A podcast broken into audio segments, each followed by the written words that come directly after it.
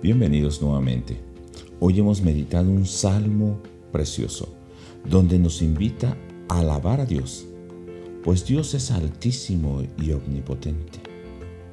Y nos invita a alabarle aún con sonido de gritos poderosos, que ascienda nuestra alabanza entre sonidos de trompeta, que cantemos alabanzas a Dios. Pero la razón, el porqué de esta alabanza de toda la tierra es porque Él es Dios y es Rey sobre toda la tierra. Porque Él ha escogido para su pueblo una herencia porque les ama. Él es el Rey sobre los reyes, sobre los reinos, sobre las naciones, porque Él gobierna el mundo y Él juntará ese mundo para que le adoren y le exalten. Es el Rey de toda la tierra.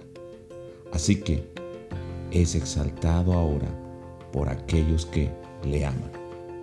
El día de hoy, en este precioso salmo, yo te invito a que pienses y medites. ¿Por qué le buscas? ¿Por qué le alabas?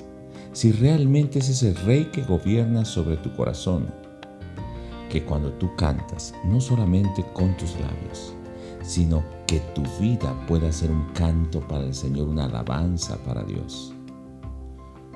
Yo te invitaría a que hoy pienses si realmente ese Dios de toda la tierra está gobernando tu vida, tus pensamientos, si está dirigiendo tus actos, si tú estás poniendo bajo el gobierno de Dios aún aquellos más íntimos pensamientos y que no vivas hoy conforme a tus caprichos que realmente hoy vengas y que tu vida sea una alabanza y un canto para el Señor. Dios te bendiga el día de hoy.